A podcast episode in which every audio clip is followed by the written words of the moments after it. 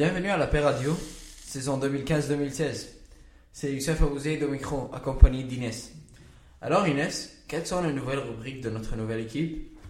Euh, bonjour, c'est Inès. Je vais vous présenter les différentes rubriques de cette année.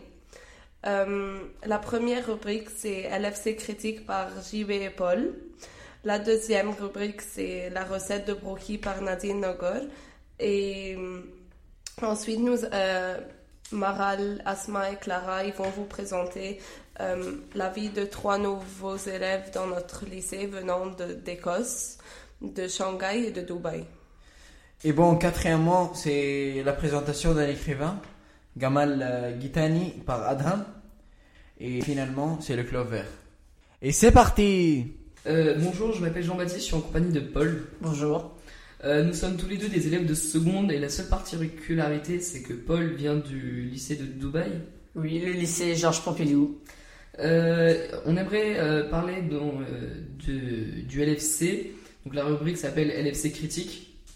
Avant de commencer, je tiens à préciser que d'autres personnes ont fait ça avant nous et que les solutions proposées ont abouti et c'est une très bonne chose. Donc cette rubrique peut être utile euh, à la vie des lycéens. Euh, pour commencer, j'aimerais parler de la cantine. Euh, la cantine est bien, c'est assez bon, mais le seul problème c'est que le service est beaucoup trop lent. On peut être avec quelqu'un et il soit servi 25 minutes avant nous, et que nous, bah, on attend un peu la fin de la récré pour manger.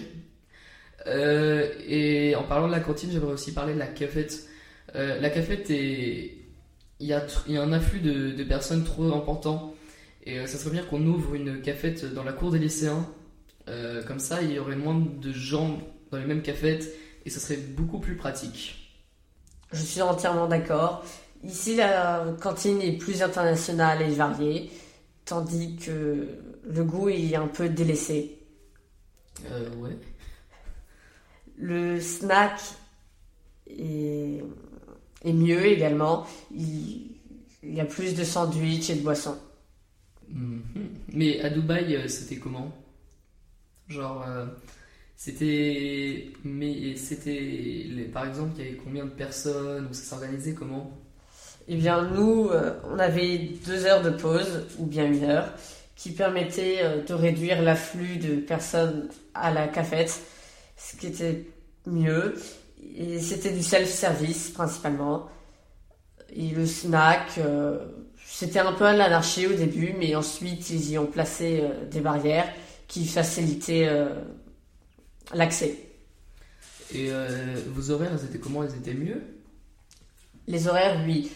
Les cours commençaient à 8h et terminaient à 16h40. On avait deux pauses, une vers 10h qui durait 15 minutes et la deuxième qui pouvait durer une heure ou bien deux heures pour euh, manger. Ok, donc euh, vous pouviez avoir euh, euh, des jours, deux heures de pause pour manger. Oui. Hmm, C'est un point important, ça serait cool de faire ça au lycée. Et euh, comment était votre CDI Parce que je trouve que le nôtre est, est bien. Euh, il est grand, il y a beaucoup de, de livres, donc pour ceux qui aiment la lecture, c'est une bonne chose. Je suis assez d'accord, le CDI ici est particulièrement grand. L'accès aux ordinateurs est facile et c'est tout. Et euh, sur les structures sportives, parce que je trouve que les structures sportives ici sont bien. Euh, on a un terrain de basket, un terrain de foot qui peut servir pour plusieurs terrains. Euh, des, maintenant, récemment, des, des euh, machines de musculation euh, et un gymnase. Mais le problème, c'est qu'on n'y a pas accès pendant les permes ou les trucs comme ça. Et ça serait bien de, de pouvoir y avoir accès. Donc, je sais pas comment ça s'est organisé, vous. Nous, il y avait deux terrains de basket où on pouvait jouer au foot ou bien au basket. Et c'est notre partie de la cour qui a été en- aménagée par les lycéens en terrain de basket. Mais à la base, c'était pour une cour. Donc euh, vous pouviez jouer à un sport euh, pendant les cours. Enfin, pas pendant les cours, pendant la récré. Oui, excepté le stade. Excepté le stade. Ok. Ok, merci Paul d'avoir euh, partagé tes, tes impressions sur ce lycée et sur celle de Dubaï. Merci à toi.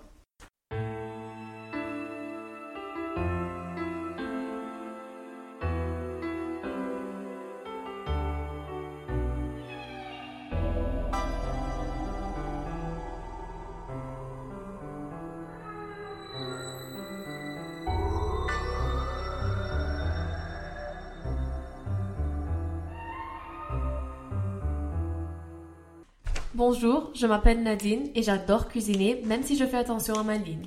Aujourd'hui, je vais vous donner la recette de mon fameux brookie. Si vous êtes égyptien et vous partez en villégiature sur la côte nord, vous allez probablement savoir ce que c'est. Pour ceux qui ne le connaissent pas, c'est un mélange de deux pâtisseries connues et délicieuses, le cookie et le brownie. Alors, pour commencer, je vais vous donner la liste des ingrédients pour faire le brownie. Une demi-tasse de beurre fondu, une tasse de sucre blanc, deux œufs, une cuillère à café d'extrait de vanille, un tiers de tasse de poudre de cacao non sucré, une demi-tasse de farine, un quart de cuillère à café de sel, un quart de cuillère à café de levure. Maintenant, je vais vous donner la liste des ingrédients pour faire le cookie. Une tasse et demie de beurre ramolli, une tasse plus un quart de sucre en poudre, une tasse plus un quart de sucre roux, une cuillerée à soupe de vanille en poudre, 2 œufs, 4 tasses de farine, 2 cuillères à café de levure, une demi-cuillerée à soupe de sel et 4 tasses de pépites de chocolat mi-sucré. Faites chaque recette dans un bol individuel et ensuite mettez le cookie dans un moule et versez le mélange du brownie au-dessus de celui-ci. N'oubliez pas de préchauffer le four à 180 degrés Celsius. Laissez cuire pendant 30 minutes, mais si vous trouvez qu'il est toujours un peu mou, laissez-le 5 ou 10 minutes de plus. Le four restera toujours à 180 degrés, bien sûr. Et voilà, un délicieux brookie à votre disposition. J'espère que vous l'aimerez et bon appétit.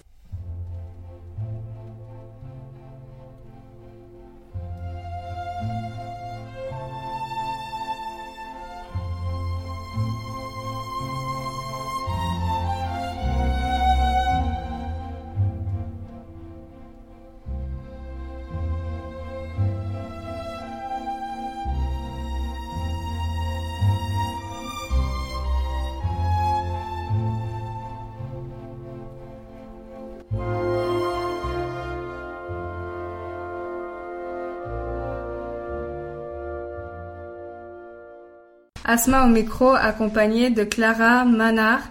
Euh, bonjour, aujourd'hui nous allons vous présenter trois nouveaux élèves venant euh, d'Écosse, de Shanghai et de Dubaï et qui s'appellent Paul, Lou et Camille qui sont en seconde. Tout d'abord, nous allons poser des questions à Lou qui vient d'Écosse. Qu'avez-vous apprécié en Écosse mais qui n'est pas en Égypte? Tout d'abord, euh, il y avait un choix plus grand pour la nourriture. Mais c'est vrai qu'on retrouve à peu près les mêmes choses euh, à Carrefour ou même dans Alpha Market et dans d'autres endroits. Après, euh, j'ai pas trouvé grand chose que je regrettais vraiment. Euh, à part la langue vraiment parce que là-bas je parle pas couramment arabe donc c'est un peu difficile mais quand on bredouille un peu d'anglais ils nous comprennent donc ça va. Quelles sont vos premières impressions dès votre arrivée en Égypte? Le bruit. Euh, et puis, euh, bah, c'était aussi J'ai vécu deux ans au Maroc, donc c'était un espèce de retour un peu au, bled parce que on arrive, il y a le bruit, tout le monde te sourit, te parle, tout le monde crie, et puis c'est une grande pagaille mais heureuse. Pourquoi et qui vous a donné l'idée de votre arrivée en Égypte? Bah, c'était pas vraiment une idée, c'était plus euh, une obligation, mais une bonne obligation parce que je suis venue ici à cause du travail de ma mère. Elle est euh, la directrice du CEDEJ et justement elle, est, elle a intervenu au lycée récemment. Elle a fait une conférence euh, sur le Maroc.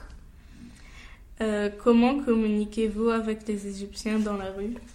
Je bredouille l'arabe que je connais, donc euh, les mots un peu basiques euh, que j'ai appris euh, en, juste en parlant avec eux et puis à l'école. Puis sinon en anglais. Mais c'est vrai que c'est assez frustrant parce que quand on parle un assez bon anglais, ils ne nous comprennent pas.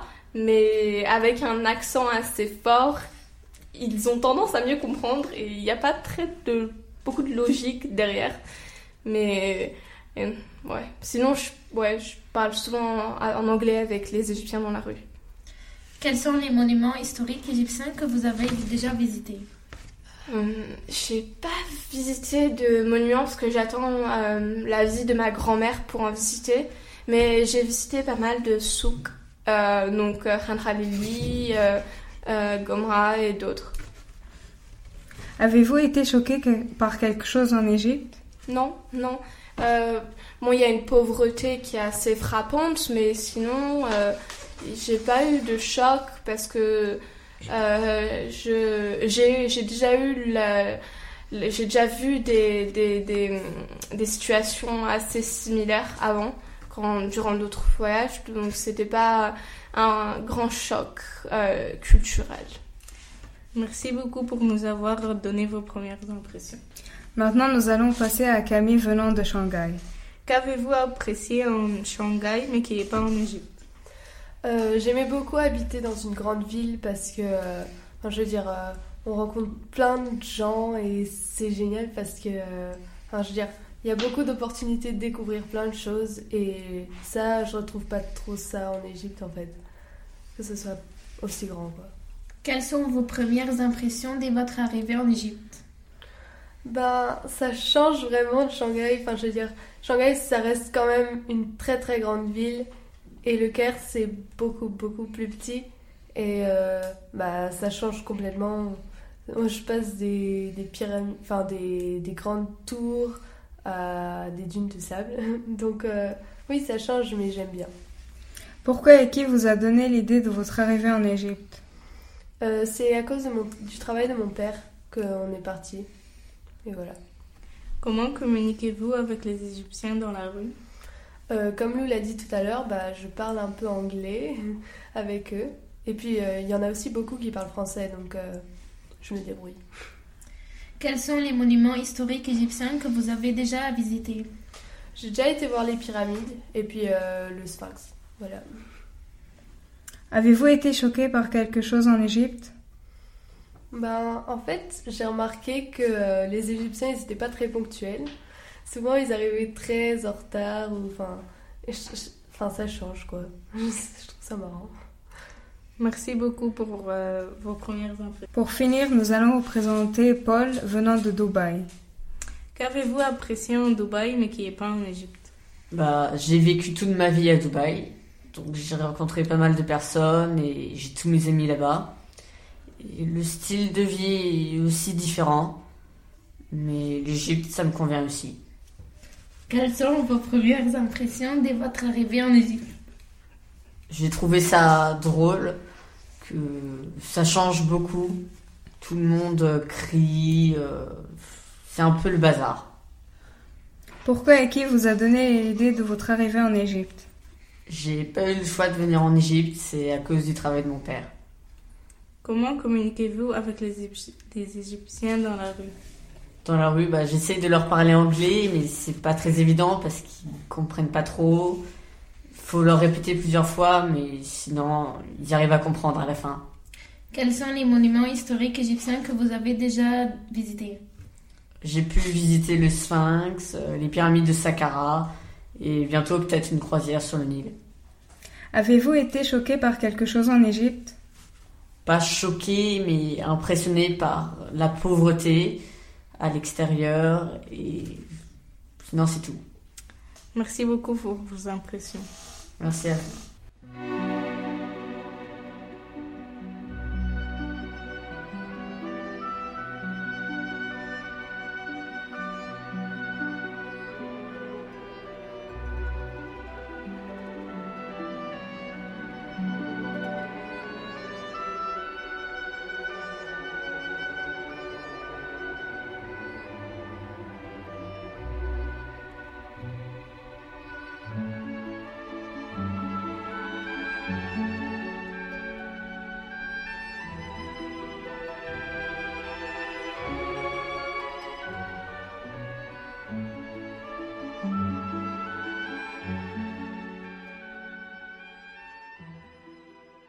Bonjour, je m'appelle Adam.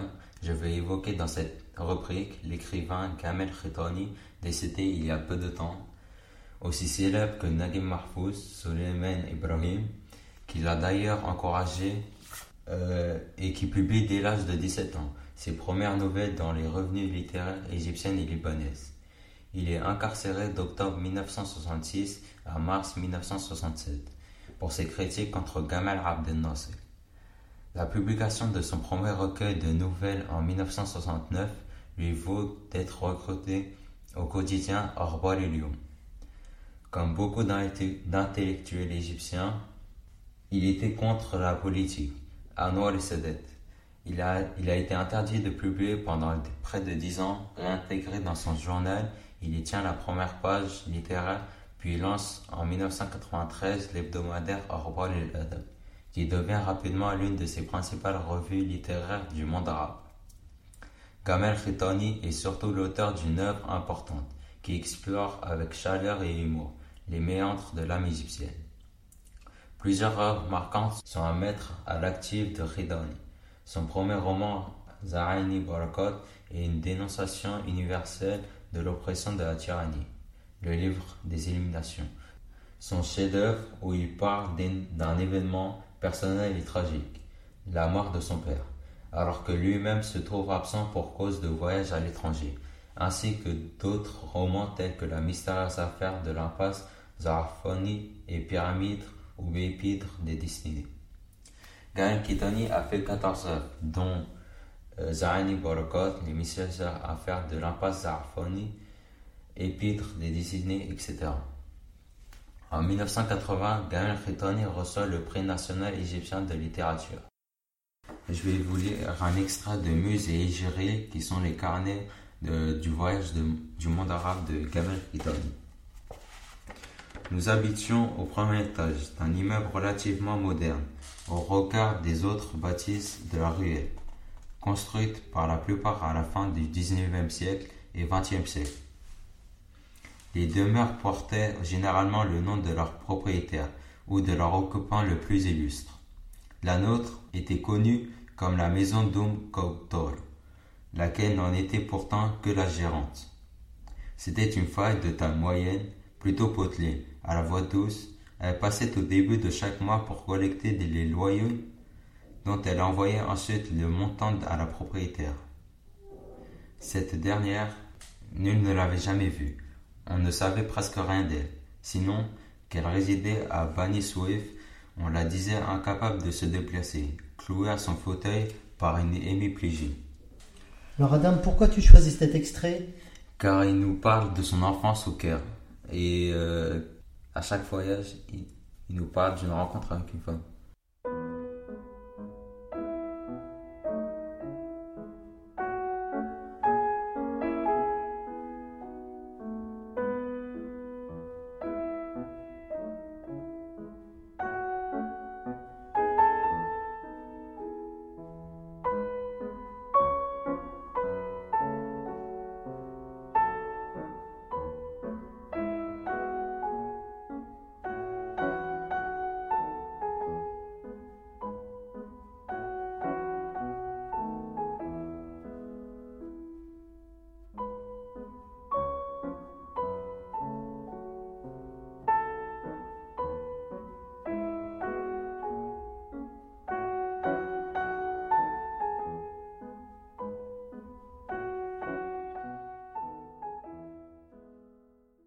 Inès au micro, bonjour. Euh, je suis accompagnée de Madame Vodkin CPE et de Sarah en 6e qui font partie du Club Vert et ils vont répondre à mes questions. Bonjour. Bonjour. Euh, Qu'est-ce que le Club Vert?